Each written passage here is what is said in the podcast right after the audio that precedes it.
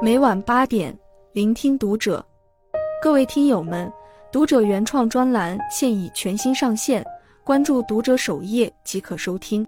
今晚读者君给大家分享的文章来自作者小雨。两同事在车间大打出手，新上任主管的做法太绝了。晚上二十点三十分，新主管正在车间里给白班和晚班的组长开会。包装部一个同事急匆匆跑过来说：“李科长，你们 OSP 的刘飞和肖静在电池板机检室打起来了。”主管忙停下会议，与组长一行人赶到机检室，顿时被眼前的场景惊呆了。待检的电池板洒落一地，披头散发的刘飞正拿着空筐准备砸向摔倒在地的肖静。我叫杨林，来自湖南永州一个偏僻的小山村。前年大专毕业后，怀揣着美好的梦想，我单枪匹马来到深圳。妈妈嘱咐我，在外面千万不要和不讲理的人讲道理，那样只会惹祸上身。到深圳后，我顺利进入一家生产手机和电脑线路板的电子厂，成为一名检验员。我进的部门称为 OSP。是整个二厂的最后一道流程，前站生产的线路板 PCB 经过我们部门 OSP 车间的 OSP 水平线，在线路板上加上一层薄薄的保护膜，以免线路板与空气中的氧气发生氧化。加好保护膜后，检验员要检查每一块线路板上是否沾染了水平线里的药水，或者是否有叠板两块线路板叠在一起和一些外观上的问题。虽说整个工厂是按时计算工资。但也是要个人产量的，每个人的产量是减四千块线路板。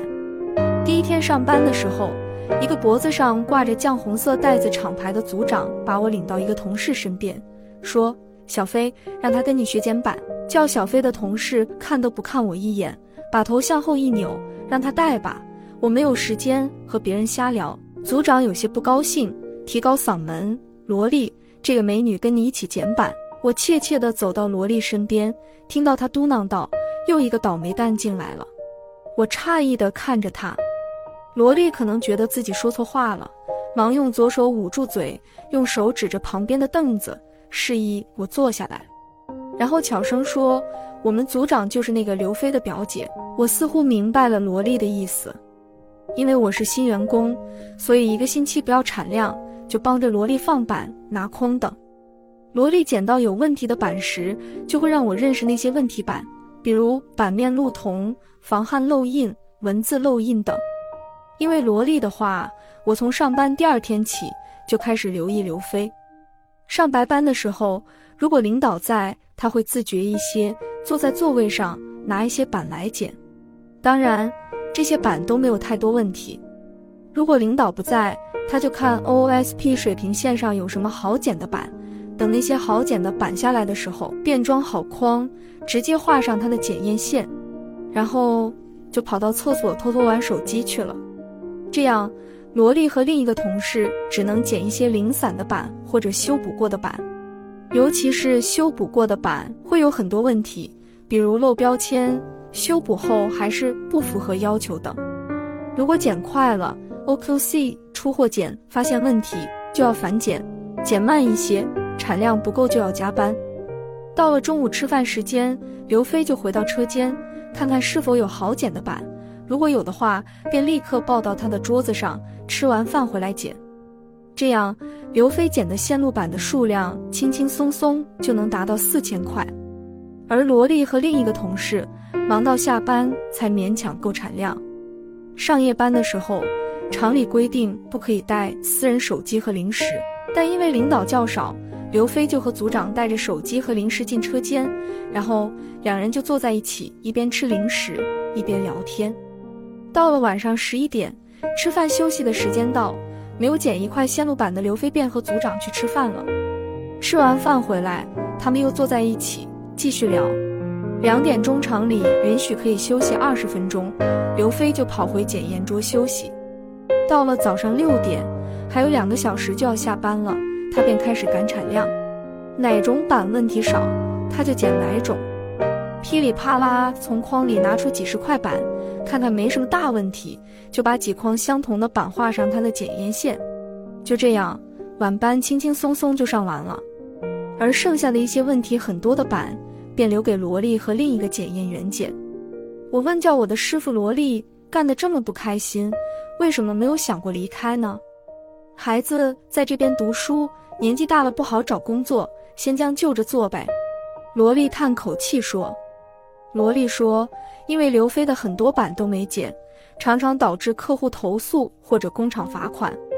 一次，刘飞因为上班偷懒，板没剪就画检验线，结果漏了二十个红标。”这批线路板是美国一家公司订购的，就因为这事，公司损失了上百万元，前一任主管被记了大过，还罚了上千元的款。因为每年线路板的品质都得不到提高，每个月扣绩效不说，还罚款。因此，三个月前，前一任主管辞职了。开会的时候，组长却是轻描淡写，让刘飞下次认真点。到了车间。组长还笑着问刘飞：“怎么回事呀？标签都飞到美国去了。”罗莉还说：“要是别的检验员出的问题，组长就说怎么眼睛长到后背了。”起初，电池板和其他主板一样，FQC 最终检用电脑机检后，我们部门只需要给它上一层薄薄的保护膜就可以了。前年十一月份开始，电池板的客诉越来越多。品质总监便要求我们部门再机检一次，以提高电池板的出货质量。电池板机检是设立在 FQC 和包装车间旁边，离我们部门不远。平时都是刘飞和罗莉去机检。由于增加了一道程序，需要增加人手，所以去年三月，我们部门招了一个新员工肖静。刚开始的那几天，肖静由罗莉带。一天。罗莉有事请假了，组长便让萧静和刘飞一起去机检室检电池板。后来听萧静说，他们两人一起过去的时候，AV 机已经测了两筐八百一十五系列的板，机台上正在测一款九百九十五系列的板。只来了一个星期的萧静也知道，八百一十五那款的电池板好检，OQC 不容易出问题，容易达到产量。刘菲菲快地把其中一筐八百一十五的板抱到他的检验桌上，萧静不甘示弱，正准备抱剩下的八百一十五的板放在自己的检验桌上，刘飞按住了萧静的手，说：“机台上有板，没看到我已经在剪这款了吗？”萧静不理他，掰开刘飞的手，把筐提起来，准备放在桌子上。刘飞冲上去。从萧静手上抢板，又用筐顺势一推，萧静结结实实地摔倒在地。气急败坏的萧静爬起来，把刘飞桌上码好的板推落在地。崩溃的刘飞再次把萧静推倒在地，并快速抡起空筐，准备砸向萧静。这时，主管和组长一行人到了。看到主管和组长都来了，刘飞举着的筐才放下来，萧静慢慢的爬了起来。主管气得浑身发抖，在车间打架。你俩是不是不想干了？看到刘飞和萧静跟着主管离开电池板机检室，我心里暗暗的为萧静捏了一把冷汗。要知道，员工在车间里打架是要被记大过的，如果报到保安处，很有可能被开除。萧静进厂还不到两个月，工厂一般要压一个月的工资，他家里人还等着他打钱回去呢。萧静告诉我。他读初三那年，父亲在附近的工地上做事，不小心从脚手架上摔下来，从此干不了重活。萧静还有一个弟弟和妹妹在读小学，为了减轻家里的负担，他主动辍学，到处打零工。后来他听说我们厂一年四季都有活干，不怕苦不怕累的话，一个月也有六七千元，所以他就来了。第二天上晚班，出乎意料的是。刘飞和萧静都来了，主管组织大家开会，他们两人都沉默不语，一会儿看看天花板，一会儿又看看地面。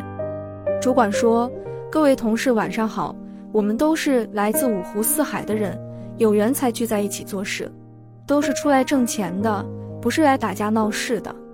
我宣布，从现在开始，检验员要的是集体产量，两个班的集体产量和品质会进行评比。”哪个班的产量高、问题少，我自掏腰包，每人奖励二百元。顿时，会上响起了热烈的掌声。之后的一天晚上，主管来车间跟我们说：“各位同事，过段时间我计划带大家一起去大亚湾团建，相信你们会有所收获。”哇！同事们欢呼起来。几天后，主管带着我们 OSP 车间将近四十号人一起去了大亚湾。到达目的地后，主管提前找到管理人员帮我们安排好教练，然后把四十号人分成四组进行打悠悠球和骑木马比赛。很多同事发现，不管是打悠悠球还是骑木马，都需要队员齐心协力才能得胜。活动结束后，我们开始做柴火鸡，也是十个人一桌。刚好我、刘飞、萧静、罗丽主管被分在了一桌。我们一些人负责烧火，一些人负责洗菜、切菜，还有几个人负责端菜。没一会儿，香喷喷的柴火鸡就做好了。饭间，主管看向刘飞和萧静，说：“知道我为什么不把你们报到保安处吗？因为我不想我手下的员工就这样被开除。我把你俩打架的事扛下来。”就是让你们好好工作，好好挣钱。我悄悄打量了他俩一眼，看到他俩的眼眶都红了。主管动情地说：“我们部门的每一位同事，都好比机器上的一颗螺丝钉，少了哪一颗，机器都转不起来。大家只有团结起来，我们部门才能越做越好。”在回程上车时，主管问我们玩的开不开心，大家都高喊开心。只要我们把品质搞好。我会向公司申请每个季度搞一次团建，大家有没有信心？有激昂的声音在海边的农家小院回荡着。团建结束后，工作照旧进行。开完早会后，我刚在我的检验桌前坐下，组长便跟我说：“一会儿和刘飞到电池板机检室去捡电池板。”虽然我没有跟刘飞闹过别扭，但心里对他还是有些抵触。我轻声答应着。极不情愿地穿上无尘衣，和他一起去机检室。想起他对萧静的情景，还有临行前妈妈的嘱托，我默默地告诫自己：只要他喜欢捡的板，我都让给他。但让我没想到的是，刘飞并没有刻意拿好捡的板来捡。还有一次上晚班，我正要去拿白班没有剪完的问题很多的板来捡，他先我一步将板拿到他的检验桌上，说。快去把机台上的板剪了，这个我来吧。我有点不敢相信自己的耳朵。没一会儿，我剪的板被 OQC 抽检合格，而他剪的板因为问题太多，OQC 抽检有很多不合格的，需要返工。眼看只剩二十分钟就要下班了，我便过去帮刘飞一起剪。这时，萧静过来找我拿一些面巾纸，看到刘飞剪的板要返工，而且。板子着急要到包装线，他赶快戴上手套，和我一起帮刘飞剪好才下班。刘飞有些不好意思地说：“走，我请你俩吃早餐。”我俩都笑着拒绝了他的好意。我发现，自从上次团建之后，整个部门的面貌发生了很大的变化，尤其是刘飞，不管是白班还是晚班，有没有领导在，他都认真在座位上检验好每一块板。有新员工进来，他主动带新员工坐到他身边，认真指导他们。萧静还是那么直率，遇到同事有什么需要帮助的，都会主动搭把手。